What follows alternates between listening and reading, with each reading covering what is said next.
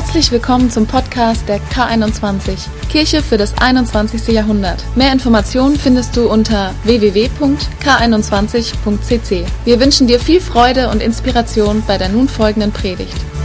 Herzenssache. Herzenssache Teil 3. Und äh, ich möchte so ein bisschen eine kleine Zusammenfassung liefern von dem, was bisher geschah. Ist ja bei mehrteiligen Filmen auch so, dass es immer so am Anfang kommt, was bisher geschah. Herzenssache. Wir haben uns diesen Vers immer wieder angeschaut, den Paulus in Kolosser 3, Vers 17 schreibt, wo er sagt, alles, wow, das ist schon, das Wort ist schon der Hammer, alles, was auch immer ihr tut oder sagt. Das ist ziemlich umfassend, da müssen wir tief Luft holen. Und er sagt ja, das soll im Namen von Jesus, dem Herrn, geschehen, durch den ihr Gott dem Vater danken sollt. Im Namen von Jesus dem Herrn. Das heißt mit der Intention, mit dem Motiv, mit dem Antrieb dahinter. Alles, was wir tun und sagen, mit dem Antrieb dahinter. Hey, Jesus, das ist für dich. Das soll deinem Willen entsprechen. Ich möchte das tun, was du geplant hast. Ich möchte das tun, was dir auf dem Herzen liegt. Und das soll unser Antrieb, das soll unser Motiv sein, das soll das sein, wofür wir leben. Und damit sind wir bei unserem Herzen womit nicht einfach dieser Muskel gemeint ist, der das Blut durch unseren Leib pumpt, sondern damit ist gemeint dieser Sitz all dessen, wofür wir leben, was uns motiviert, was der wahre Hintergrund von Dingen ist, die wir tun und die wir sagen. Und da fängt die Geschichte an, ein bisschen tricky zu werden, ein bisschen kompliziert zu werden, denn ganz oft wissen wir gar nicht so richtig, was da in unserem Herzen los ist. Wir halten uns für ziemlich selbstlos meistens und ziemlich gut drauf aber wenn wir so richtig in dieses Herz Einblick bekommen, dann stellen wir fest, so vieles von dem, was wir tun, was vielleicht so unheimlich selbstlos aussieht, es könnte sein, dass wir es doch irgendwie tun, um gut dazustehen und irgendwelche egoistischen Motive da sind, um uns Wert und Anerkennung und Macht und Ruhm und Geld und was auch immer zu verschaffen. So, unser Herz ist ganz schön kompliziert. Und wir haben uns auf die Suche dessen gemacht. Wir haben gesagt, lass uns mal den Weg zurückverfolgen. Von dem, was wir tun und dem, was wir sagen, zurück den Weg zu, was ist da eigentlich in unserem Herzen los? Und das ist eine so wichtige Sache, so wichtige Übung immer wieder. Und wir haben festgestellt, wir haben einen Verbündeten dabei. Wenn wir Jesus unser Leben überlassen, wenn wir sagen, hey, mein, mein Herz soll für das schlagen, was Jesus auf dem Herzen ist, dann haben wir einen Verbündeten, nämlich den Heiligen Geist der uns sehr gerne helfen möchte, der dabei ist, unser Herz zu verändern an Stellen, wo wir selber völlig überfordert wären alleine. Und er möchte uns helfen. Wir haben in diesen beiden Predigteilen, die wir schon hatten, haben darüber gesprochen, wie sieht es aus mit einer, einer Facette unseres Tuns, nämlich dem Dienen. Oh oh, dem Dienen in der Familie, am Arbeitsplatz, in der Gemeinde, wo immer wir sind. Und die andere Facette im zweiten Teil war unser Reden, unser Sprechen. Und wir haben gesehen, wie stark die Auswirkung nicht nur des Herzens auf die Worte ist, die wir sagen, sondern dass es auch umgekehrt etwas gibt, dass unsere Worte prägen können und wir durch unsere Worte verändern können, was in unserem Herzen ist. Und dieser umgekehrte Zusammenhang, der gilt auch für unser Thema heute. Und ähm, ich habe gedacht, dritter Teil, da starte ich mit drei Bibelstellen bevor wir beten und einsteigen in unseren Teil von heute. Heute geht es um die Herzenssache geben. Die Herzenssache geben. Ein sehr aufschlussreicher Bereich. Jesus sagt in Matthäus 6, Vers 21. Denn wo dein Reichtum ist, vielleicht denkst du gerade, welcher Reichtum? Denn wo dein Reichtum ist, da ist auch dein Herz sagt Jesus. Hier haben wir schon wieder unser Herz.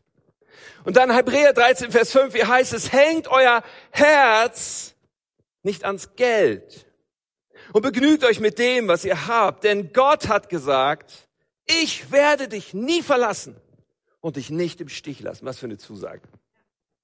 Und schließlich noch Apostelgeschichte 20, 35, hier heißt es, behalte die Worte von Jesus, dem Herrn, in Erinnerung. Es liegt mehr Glück im Geben als im Nehmen. Oder Luther übersetzt, das ist uns mehr im Ohr, geben ist seliger als nehmen. Wir wollen beten zusammen. Lieber himmlischer Vater, ich danke dir, weil du hier bist, weil du jeden von uns liebst, weil du Freiheit, weil du das Beste für uns im Sinn hast. Und ich bete, begegne uns. Ich bete, sprich du zu uns, jedem Einzelnen, weil das ist dein Plan Wir wollen unser Herz aufmachen. Wir wollen gerade jetzt, jeder von uns kann jetzt entscheiden zu sagen, Herr, sprich zu mir. Verändere mein Leben. Präge meine Perspektive. Danke, dass du das tust. Danke, dass du unser Leben auf deine Spur immer weiterbringen möchtest und uns prägen möchtest mit deinem guten Willen. Amen. Amen. Wer von euch kennt Disneys lustige Taschenbücher? Irgendjemand? So ganz ehrlich, ich habe die Dinger geliebt in meiner Kindheit. So in meiner Grundschulzeit habe ich ganz viele von diesen lustigen Taschenbüchern gelesen, so mit dem Tollpatsch Donald Duck und mit seinem Onkel Dagobert. Ich habe euch mal ein Bild mitgebracht von Onkel Dagobert. Onkel Dagobert hatte so viel Geld, dass er sogar darin schwimmen konnte. Wie das so wirklich funktioniert mit Münzen und darin schwimmen, keine Ahnung. Aber er hatte einen riesen Geldspeicher wo er all seinen Zaster, all seine Taler drin gelagert hatte. Und Onkel Dagobert war nicht nur unfassbar reich, sondern er war auch ziemlich geizig und ziemlich miesepetrig meistens und so. So, er wollte nichts davon abgeben. Er hatte aber so viel Geld. Und irgendwie so in meinem Kopf als Grundschüler hat sich vielleicht so eingeprägt, okay, also reich sein das bedeutet im Grunde, so viel Geld zu haben, dass du gar nicht mehr weißt, was du damit machen sollst. Mehr Geld zu haben, als du ausgeben kannst. So viel Geld, dass du schon anfängst, irgendwie so eine Art Geldspeicher zu, zu, zu haben. Weil irgendwie so, das ist reich sein. Habe ich vielleicht gedacht, ich weiß nicht genau. Eines Tages brachte mein Vater mich zur Schule in dieser Grundschulzeit und wir hatten damals, mein Vater fuhr einen Mercedes. Ich habe euch ein Bild mitgebracht von einem Mercedes, so wie damals. Man sieht das nicht so richtig, der sieht silber aus. Tatsächlich war der grün-silber. Die Farbe hier ist Silber Distel Metallic. Und das war der Firmenwagen meines Vaters. Und dann sagte ein Freund zu mir, hey, ihr seid ja reich. Ich sag, warum? Ihr habt einen Mercedes. Und ich nach Hause zu meiner Mutter, Mama, sind wir reich? Mike hat gesagt, wir sind reich. Mama hat gesagt, nein, nein, wir sind nicht reich. Da gibt es andere, die haben viel, viel mehr als wir. Was vermutlich stimmte. Meine Eltern hatten vom Berufswegen mit sehr vielen Menschen zu tun, die sehr wohlhabend waren, so in unserer Stadt und so. Und kannten sicherlich genug Menschen, die deutlich mehr hatten als wir. Gleichzeitig war es vermutlich so, dass in Bezug auf meine Schulklasse wir es uns sehr gut ging, besser als anderen Familien in meiner Klasse. Man konnte aber auch wiederum sagen, dass es vermutlich allen Familien in meiner Schulklasse besser ging als 90 Prozent der Weltbevölkerung. Was ist reich? Was ist eigentlich reich? Nun, einig sind wir uns wahrscheinlich bei solchen Menschen wie Bill Gates. So, ich habe euch auch von ihm ein Bild mitgebracht. Bill Gates, der Gründer von Microsoft. Er wird seit Jahren angesehen als der vermögendste Mensch des Planeten. Zurzeit wird sein Vermögen geschätzt auf über 86 Milliarden US-Dollar. Der reichste Mensch der Welt. Und dieser Reichtum ermöglicht Bill Gates sicherlich so einiges. Und wenn man auf das schaut, was ein Mensch so mit Geld kauft und ausgibt, dann kann er bei all dem ziemlich zügellos sein. Also ein Mensch hat ja Bedürfnisse. So, schauen wir uns das mal kurz an. Die Bedürfnisse kann man befriedigen mit Geld. So, wenn du mal weiterklickst. Also, Nahrung, Kleidung, ein Platz, wo man wohnen kann. Ich glaube, der ist bei Bill Gates auch ziemlich groß, aber er kann all das kaufen. Zweitens kann er sich alle Wünsche erfüllen, okay? Er kann alles, was er irgendwie gerne hätte, jeden Luxusgegenstand, alles, was man für Geld kaufen kann, kann er sich wahrscheinlich kaufen, der gute Mann. Außerdem hat er vorgesorgt. Seine Vorsorge für die Zukunft ist abgesichert. Er ist heute 61, aber auch in 20 Jahren. Wahrscheinlich wird er nicht am Hungertuch nagen. Und Bill Gates hat sich entschieden, weil bei all dem gibt es irgendwie keine Grenzen bei ihm, glaube ich. Er hat sich entschieden, ich will dieses viele Geld benutzen, um Gutes zu tun. Ich will geben. So, Bill Gates ist einer der Menschen, die bekannt dafür sind, dass sie außerordentlich viel Geld geben, dass er sogar sich entschieden hat, bis zu seinem Lebensende irgendwie 90 Prozent oder sowas von seinem gesamten Vermögen zu spenden. So, er hat eine Stiftung und die bekämpft mit Milliardenbeträgen Krankheiten auf der Welt. Dann hat er so einen Club gegründet, The Giving Pledge heißt das, also das Gebeversprechen und da sind nur Milliardäre drin. Und diese Milliardäre haben alle das Versprechen abgelegt, mindestens die Hälfte ihres Vermögens bis zum Lebensende zu spenden. Und das ist eine coole Sache so, auf jeden Fall. Und der gibt so richtig viel und man merkt, der Bill Gates, der lebt dafür. So, man merkt, das ist ihm vollen Herzensanliegen. Dinge zu tun, Krankheiten zu bekämpfen und so weiter, wo einzelne Staaten oft überfordert sind und er das mit seinen Milliardärsfreunden irgendwie anpackt. Schöne Sache. Die allgemeine Reaktion ist vielleicht auch, naja, das ist ja auch richtig so. Ich meine, der ist so reich, oder? Soll er auch ruhig mal ordentlich spenden? Soll er mal ruhig ordentlich was abgeben? Und ja, das ist wahr. Fakt ist auch, dass er vermutlich immer noch nirgendwo sich einschränken muss. Nicht bei seinen Bedürfnissen, auch nicht bei seinen Wünschen. Er kann immer noch jeden Wunsch erfüllen. Ja, selbst wenn er 99 Prozent seines Vermögens gibt, dann sind immer noch 800 Millionen Dollar übrig. Auch davon, von diesem einen Prozent, kann man, glaube ich, fürstlich klarkommen. Das heißt, er muss sich nicht so richtig einschränken, um zu sagen, ich möchte meine Bestimmung ausleben, ich möchte geben für Dinge, die ein größerer Zweck sind, für Sachen, die, die etwas Gutes bewirken in dieser Welt. Er kann so richtig Gas geben. Aber wie ist das bei uns? Bei uns ist es vielleicht so, dass wir sagen, naja, meine Bedürfnisse sind befriedigt, so Nahrung, Kleidung, äh, Dach über dem Kopf, habe ich alles. Aber bei den Wünschen oder auch wenn ich so an die Zukunft denke, da bin ich schon etwas verunsichert. Also wenn ich da so überlege, in meinem Leben würde Geld keine Rolle spielen, da würden mir schon noch eine Menge Sachen einfallen in diesen Kategorien. Und diese Sicht auf uns und unsere Möglichkeiten veranlasst, glaube ich, viele von uns nicht unbedingt das Lebensgefühl zu haben von, ich bin reich. Oder?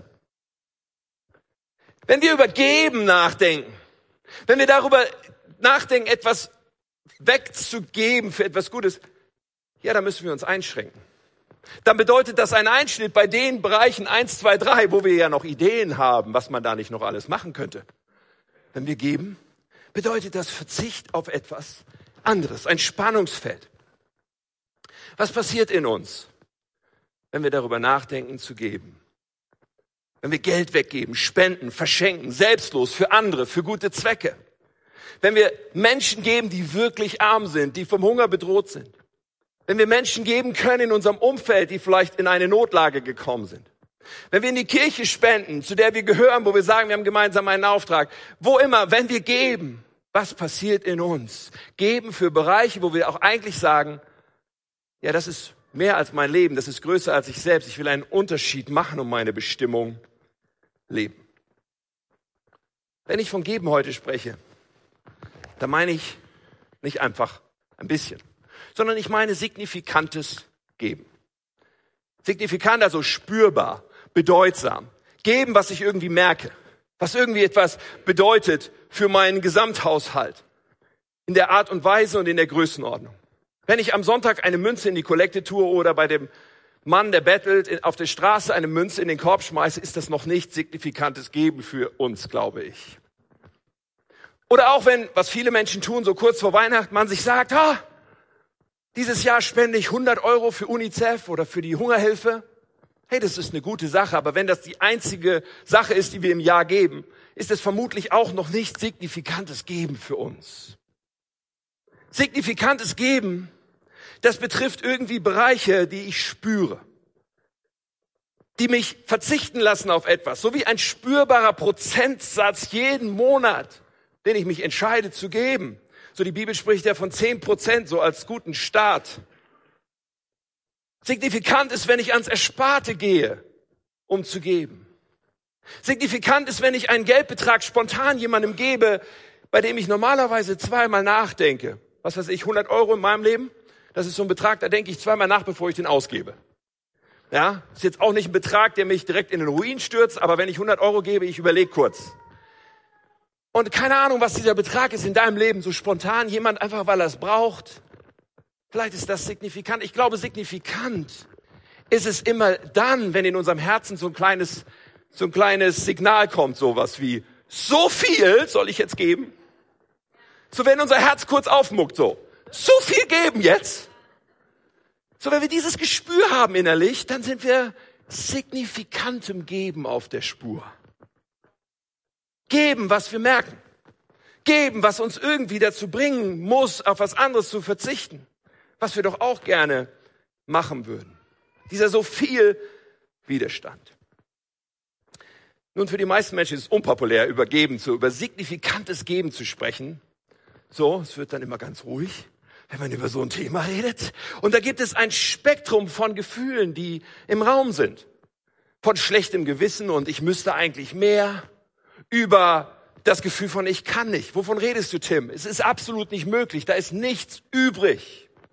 Hinzu sehe ich gar nicht ein. Das ist mein Geld, habe ich mir verdient. Gebe ich aus für was ich will. Ein Riesenspektrum von Empfindungen, die hochpoppen bei diesem Thema. Nun, was passiert in dir, wenn du darüber nachdenkst? An sich ist Geld ja nichts weiter als eine Zahl auf bedrucktem Papier oder von mir aus auf einem Kontoauszug.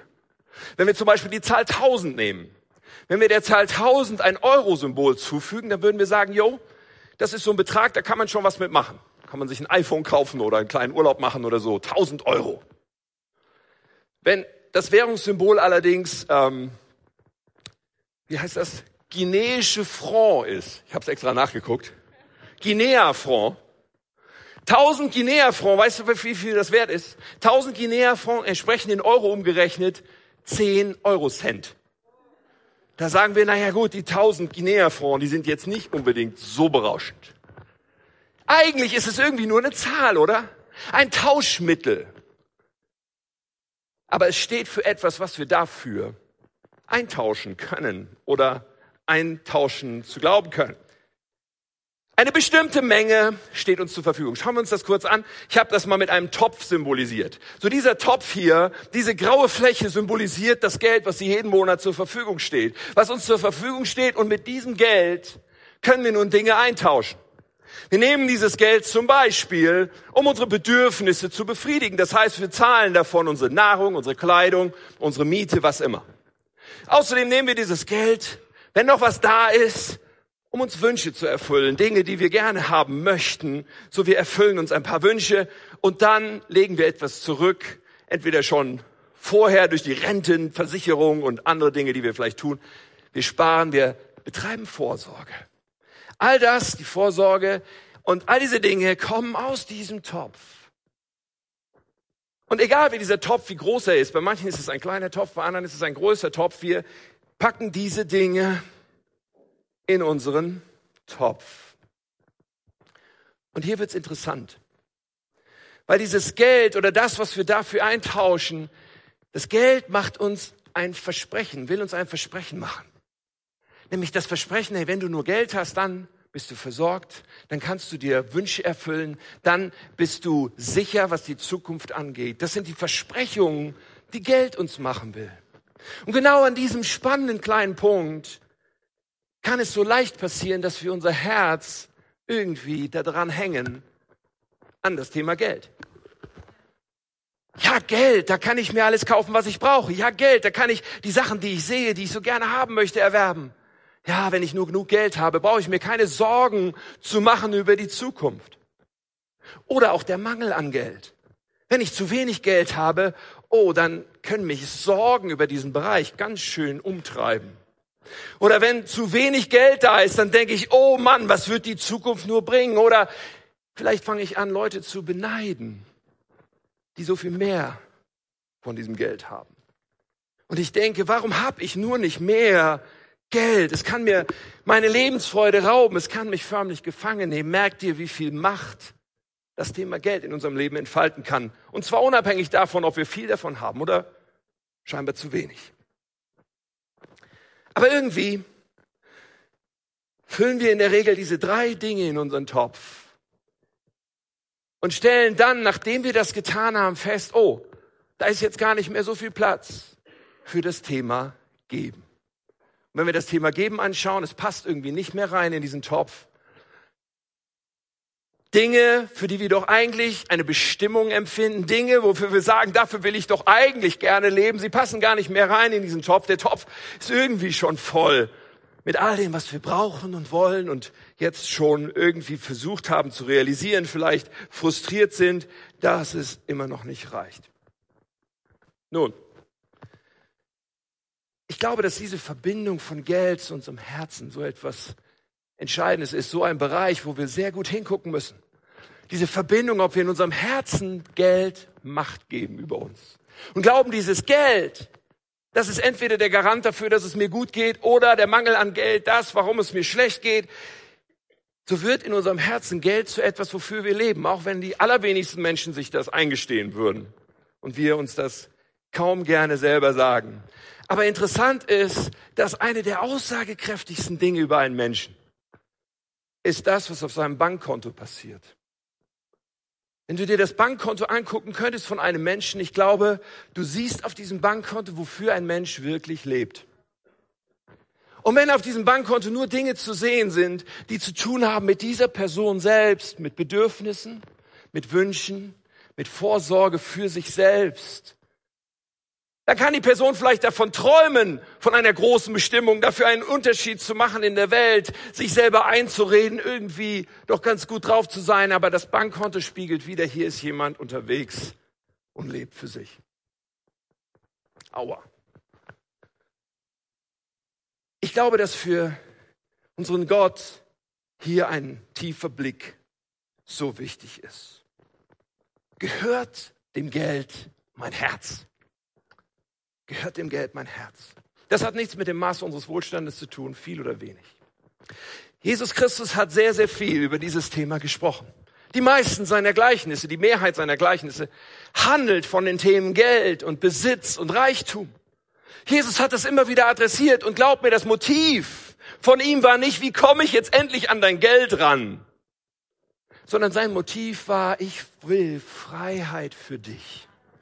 Jesus will Freiheit für uns.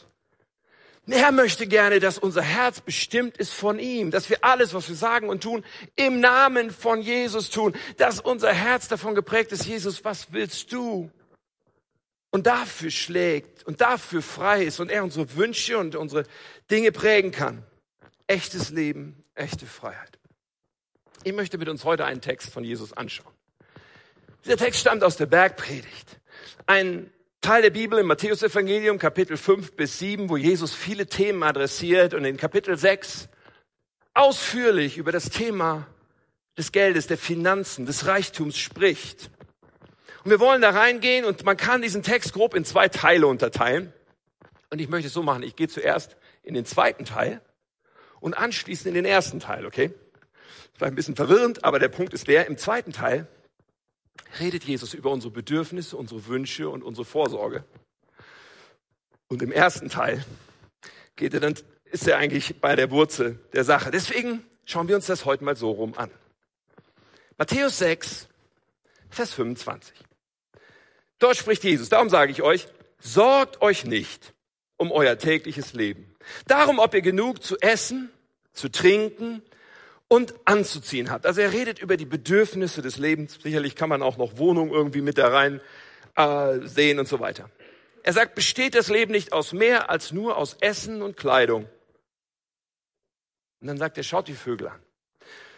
Und ich erzähle euch das kurz, ihr könnt das mal nachlesen. Er erzählt dann von den Vögeln und sagt, schaut euch die Vögel an. Die säen nicht, die ernten nicht, die legen keine Vorräte an und trotzdem versorgt Gott sie. Oder die Nachbarin, die das Vogelhäuschen aufgestellt hat. Nein. Die Vögel haben irgendwie genug, ohne dafür was zu tun, ohne sich sorgen zu müssen. Und was Jesus damit sagt, ist, wir brauchen uns keine Sorgen zu machen um unsere Bedürfnisse, wenn wir uns verlassen auf diesen Gott, der uns alles geben will, was wir zum Leben brauchen.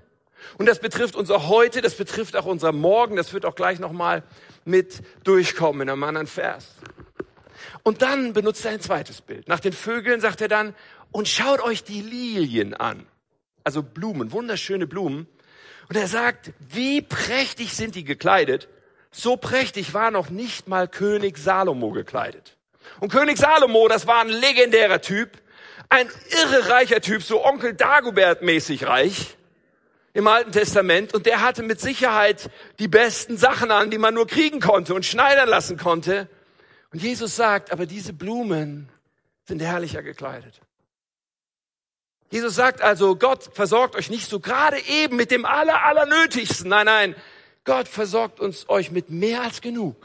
Mit über das Maß hinaus. Ja, mit etwas, wo ich sagen könnte, ich bin so dankbar und es geht mir so gut und ich darf so viel Gutes genießen in meinem Leben. Das ist, was Jesus hier beschreibt. Und dann sagt er in Vers 31.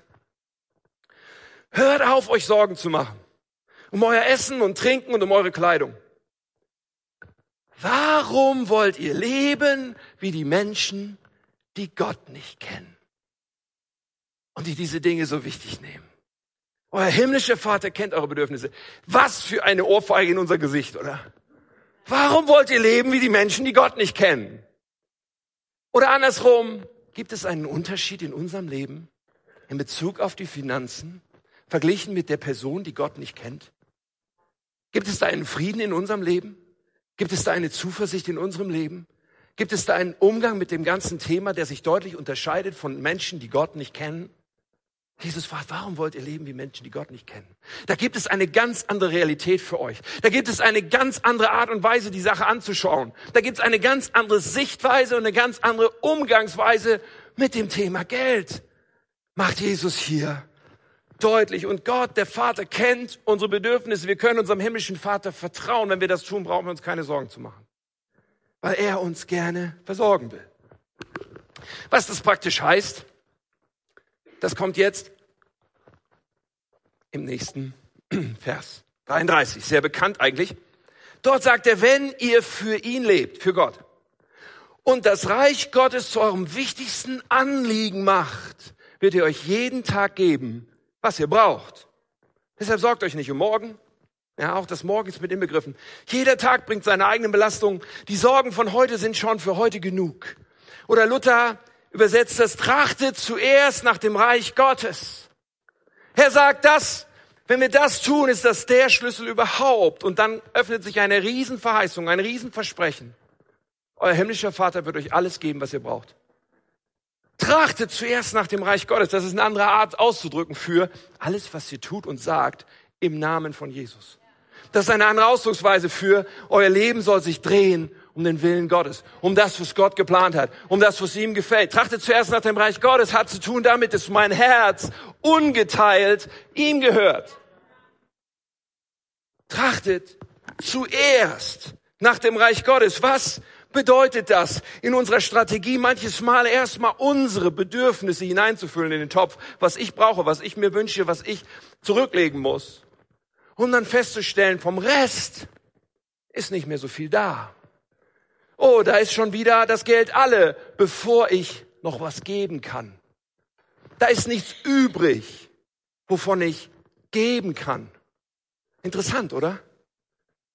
Wir denken so, da müsste noch was übrig sein, wie bei Bill Gates, damit wir geben können. Nun, ich glaube, den meisten von uns geht's eher so, oder einigen von uns zumindest, da ist noch so viel Monat übrig am Ende vom Geld statt da ist noch Geld übrig am Ende vom Monat.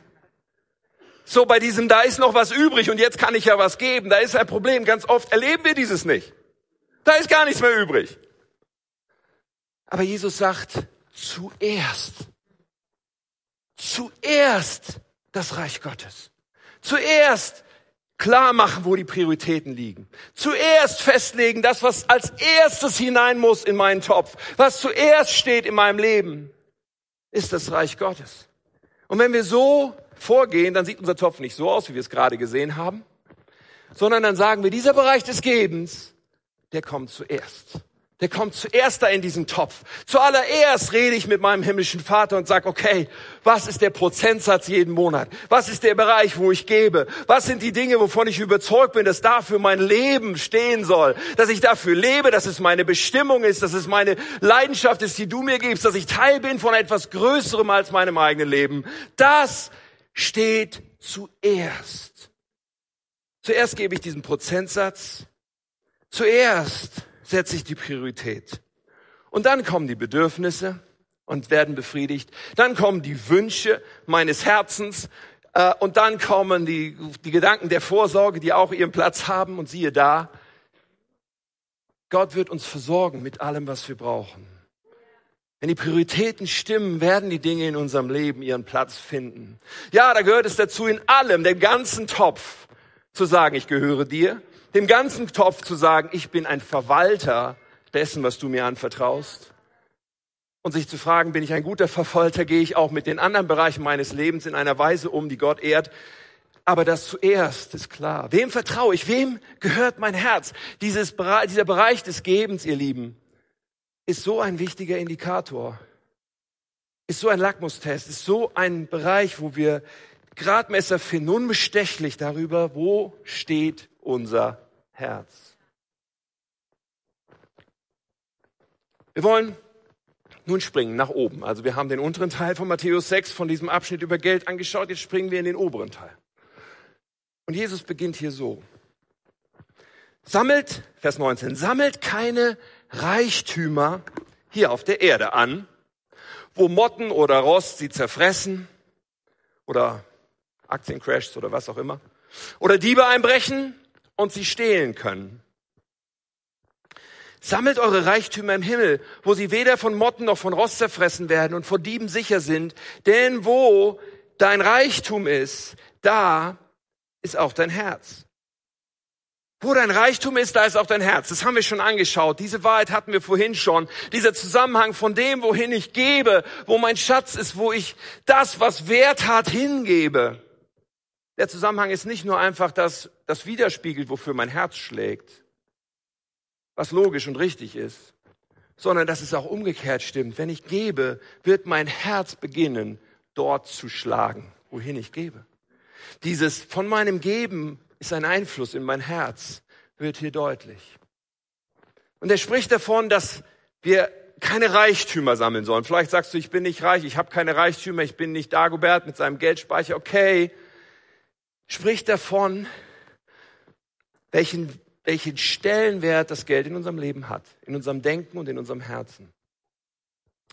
Und er spricht davon, dass dieses Geld, wenn wir ihm glauben, dieser Versprechung, ja, du bist versorgt, ja, du kannst dir Wünsche erfüllen, ja, du hast Vorsorge, wenn wir diesem Versprechen des Geldes glauben, werden wir betrogen. Dieses Versprechen ist trügerisch. Früher oder später, manchmal in diesem Leben, spätestens in unserem Leben nach dem Tod, wird deutlich werden, dieses Versprechen war eine Lüge. Dieses Versprechen trägt nicht. Und dann spricht Jesus von einem Tauschgeschäft, was wir machen können. Ich meine, wenn wir uns kurz vorstellen würden, Ende diesen Jahres, 2017, wird der Euro wertlos. Nur hypothetisch, okay? Nur mal ein kurzes Gedankenspiel, ja? Nehmen wir an, das wäre Fakt, wir wüssten das, der Euro wird wertlos, jede Banknote, jede Münze und jeder Geldbestand auf unserem Konto in Euro wertlos. Von einem Tag auf den anderen können wir nicht mehr umtauschen. Was würden wir tun? Nun, wir haben noch ein paar Monate Zeit, also würden wir hergehen und alles, was irgendwie in Euro ist, versuchen umzutauschen in eine andere Währung, die ihren Wert behält, oder? Wahrscheinlich Schweizer Franken. Die Schweizer sind Ex Experten für sowas. Die werden das bestimmt hinkriegen. Okay, wir würden alles umtauschen in irgendeine andere Währung, die Wert behält. Jesus redet genau von diesem Tauschgeschäft. Es kommt dieser Moment, wo du nichts mitnehmen kannst, wo all dein Reichtum völlig unbedeutend und völlig wertlos ist, aber du kannst heute etwas umtauschen. Wir können Reichtümer im Himmel bei Gott, in diesem Reich Gottes, nach dem wir zuerst trachten sollen, wir können dort Reichtümer haben. Wie funktioniert das? Jesus, sag mir, wie das geht. Und das erklärt er nun. Und ganz ehrlich, jetzt kommen zwei Verse, wo ich immer gedacht habe, hä? Jesus, was willst du jetzt sagen? Hast du das Thema gewechselt? Was soll das jetzt? Aber er beantwortet genau diese Frage hier. Schauen wir uns das an. Vers 22. Er sagt als nächstes, dein Auge ist das Fenster deines Körpers. Aha. Ein klares Auge lässt das Licht bis in deine Seele dringen. Ein schlechtes Auge dagegen sperrt das Licht aus und stürzt dich in die Dunkelheit. Wenn schon das, was du für Licht hältst, in dir Dunkelheit ist, wie dunkel wird dann erst die Dunkelheit sein? Und ich habe immer gedacht, Jesus, das ist mal wieder typisch. Du sagst da irgendwas und ich verstehe nur Bahnhof. Aber über die Jahre kann man sich mit sowas beschäftigen und ich habe irgendwann herausgefunden, hey, Jesus benutzt hier eine Redewendung, einen Ausdruck, den seine Zuhörer damals alle verstanden haben. Nur für uns ist das nicht so ein gewöhnter Ausdruck, deswegen sagen wir, ich verstehe nur Bahnhof. Wir haben auch so Redewendungen in unserer Sprache.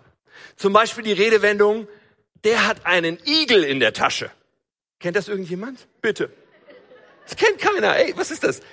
Einen Igel in der Tasche haben für, der gibt kein Geld raus, der ist nicht großzügig und so. Also in anderen Teilen Deutschlands kennen das Leute. Einen Igel in der Tasche haben. Okay. Diese Redewendung drückt das aus. Jemand ist geizig. Und ein schlechtes, ein trübes Auge zu haben, ihr Lieben, war für die Zuhörer damals genau das. Sie haben das alle verstanden. Hier ist ein Mensch, der geizig ist. Der hat ein trübes Auge. Hier ist ein Mensch, der nicht gerne gibt, der nicht barmherzig ist, der nicht bereit ist abzugeben. Das war der Ausdruck, der hat ein schlechtes Auge. Jeder hat verstanden, was damit gemeint ist. Und ein klares, ein gutes Auge hingegen war der Ausdruck von, hier haben wir einen Menschen, der ist großzügig, der gibt gerne, der ist bereit abzugeben, der ist bereit, Gutes zu tun, barmherzig zu sein. So Jesus sagt hier, wie tauschen wir um in die Schätze in den Himmel? Das, was er hier sagt, ist, indem wir großzügig geben. Das ist die Art und Weise, wie wir umtauschen. Alles, was wir weggeben, ist nicht weg, sondern es addiert sich zu Schätzen im Himmel, wie Jesus das ausdrückt. Alles, was wir geben, wird sehr wohl wahrgenommen von unserem Gott und sehr wohl belohnt werden von unserem Gott. Er sagt, geben ist das Mittel, Schätze im Himmel anzusammeln. Und dann benutzt er ja dieses Bild vom Auge und sagt, das ist wie das Fenster in unsere Seele. Oder wir können auch sagen, in unser Herz. Weil wenn wir geben, wird da ein Fenster klar. Und dann fängt Licht an, reinzuscheinen in unser Herz. Dann fängt es wieder mal an, unser Herz wird verändert. Dann sehen wir wieder diesen umgekehrten Zusammenhang, dass das Geben wie das Fenster öffnen ist, dazu, dass in unser Herz das Licht Gottes kommt. Und wenn wir glauben, nein, ich bin schon ganz okay, das bisschen wenige, was ich da gebe, was mir nicht wehtut, diese paar Groschen oder bisschen Kleinigkeiten, das ist schon ganz okay. Wenn wir unsere Finsternis für Licht halten, oh oh. Aber großzügiges Geben öffnet ein Fenster. Unser Herz wird geprägt. Wir fangen an zu leben für das, wofür wir eigentlich wirklich leben wollen. Nämlich nicht für Schätze auf Erden, sondern für ihn und sein Reich. Und dann spitzt es Jesus nochmal zu. Das ist der letzte Matthäus 6 Vers hier. Er spitzt es zu in Vers 24, nächster Vers. Er sagt, niemand kann zwei Herren dienen. Immer wird er den einen hassen und den anderen lieben oder dem einen treuer geben sein und den anderen verabscheuen. Ihr könnt nicht gleichzeitig Gott und dem Geld dienen. Jesus sagt, Geld der Mammon, wie es hier im Griechischen heißt, kann ein Götze für uns sein. Es kann etwas sein, dem wir dienen. Es kann etwas sein, wo wir unser Vertrauen hineinsetzen, unsere Hoffnung reinsetzen. Hätte ich doch nur mehr Geld oder das Geld, was ich habe, ich muss es für das und das nehmen. Geld, unser Götze. Jesus unterstreicht nochmal und er macht eins sehr, sehr deutlich. Gott will unser Herz er will, Jesus will der Herr sein. Er verspricht uns die Versorgung mit allem, was wir brauchen, heute und morgen. Sogar in einem Maß, dass viele unserer Wünsche erfüllt werden. Wenn unser Herz ihm gehört. Wenn er unser Herz prägen darf. Er wird die Wünsche unseres Herzens prägen. Er wird unsere Leidenschaften prägen, wenn wir ihn ranlassen. Und Gott, weißt du, der liebt uns in einem Maß, wie wir uns das nicht vorstellen können. Gott ist die Liebe. Da gibt es keine Grenzen für seine Liebe, die er für dich hat. Aber genauso ist es wahr, unser Gott ist ein eifersüchtiger Gott. Er ist nicht bereit, unser Herz zu teilen mit irgendwas sonst. Und wir können nicht zwei Herren dienen. Wir können uns das rundquatschen, wir können uns das vormachen. Unser Bankkonto ist etwas, worauf sehr wenige Leute blicken. Die tatsächliche Sachen wie unsere Finanzen, wie sie aussehen und was wir geben, es, ist, es sehen die wenigsten Menschen. Das ist so komisch in unserem Land. Das größte Tabu sind die Finanzen in unserem Land. Und gleichzeitig sind wir so ein reiches Land. Ja, wir können uns und anderen da was vormachen, aber der Punkt ist der, da ist ein Gott, der unser Herz sieht. Ihm kommt es nicht auf einen Betrag an, den du gibst oder nicht gibst. Aber ihm kommt es an darauf, wie sieht dein Herz aus. Wie sieht dein Herz aus? Gehört es ungeteilt diesem Gott? Und da haben wir alle immer wieder zu kämpfen, glaube ich. Ich glaube, dass Jesus deswegen so viel darüber geredet hat, weil es so ein krasser Bereich ist, der uns alle bedroht. Und wenn wir in Deutschland nicht bedroht sind, wer dann? Wenn wir in Deutschland, wo wir so viel haben, nicht bedroht sind von diesem Bereich, dass unser Herz dort infiltriert ist von einer Macht, die wir hereinlassen, wo Gott sagt, du dienst deinem anderen Herrn, nicht mir. Aber Gott hat diese ausgestreckte Name, er hat diese Einladung, er hat diesen Heiligen Geist für uns, der uns hilft. Wenn wir sagen, ich möchte das geändert sehen, ich möchte umkehren, ich möchte, dass mein Herz dir gehört. Wir haben in den letzten Wochen gehört, mehr als alles, was man sonst behütet, bewahre dein Herz. Unser Herz ist in Gefahr. Diese Warnung ist ernst. Und ich stehe nicht hier vorne, weil ich irgendwie hoffe, dass wir demnächst mehr Spendeneinnahmen als Kirche haben. Glaub mir das oder glaub's mir nicht. Ich bin so überzeugt, es geht um unser Herz. Und das ist eine so auswirkungsreiche Sache. Es ist auf der einen Seite etwas, wo wir sagen, wow, das ist einschüchtern in den Spiegel zu schauen. Auf der anderen Seite aber auch etwas, wo wir sagen, es ist eigentlich so einfach. Gott hat nicht hundert Regeln für uns, nicht eine Million Sachen, die wir tun und nicht tun und wo wir dann uns fragen, war es jetzt genug? Wir brauchen nur auf diese eine Sache zu achten. Ist mein Herz ungeteilt? Gehöre ich ganz diesem Gott? Das ist, was es, worauf es für ihn ankommt. Das ist, worauf er schaut. Und dahin ist der Weg immer kurz. Da brauchst du nicht Jahre und Wege zu gehen. Nein, der Weg ist immer kurz. Der Weg ist heute zu sagen, Jesus, ich will mich dir ganz ausliefern. Der Weg ist heute zu sagen, ich erkenne in deinem Licht, wo ich falsch liege und ich kehre um. Ich sage, es tut mir leid und ich will von heute an, dass mein ganzes Herz dir gehört. Und dann gibt es diese Wege, die unser Herz verändern, nämlich anzufangen, großzügig zu geben. Da gibt es diese Wege und zu sagen mit Gott, Herr, ich möchte, dass zuerst dein Reich kommt. Zuerst. Wie setze ich das um in meinem Leben, Herr? Und ich bin mir so sicher, da ist Gott bei dir und will dir helfen und will dich diese Wege führen. Aber dieses Herz ist, worauf es ankommt. Ich möchte in einem Augenblick einfach mit uns beten und ich glaube, es ist so wichtig, diesen Raum auch zu geben, einige Momente, wo ich nichts sage, damit du Gott eine Antwort geben kannst. Damit du klar machst für dich in diesem Leben. Wir haben nur ein paar Facetten angeschaut. Wir könnten diese Predigtreihe noch wochenlang fortsetzen und noch viele andere Dinge anschauen, die wir tun und sagen. Aber am Ende ist die Botschaft immer wieder die gleiche. Gott will ein ungeteiltes Herz von uns. Ein Herz, das ihm gehört. Und das können wir heute klar machen. Und das können wir heute festmachen, auch im Bereich des Gebens.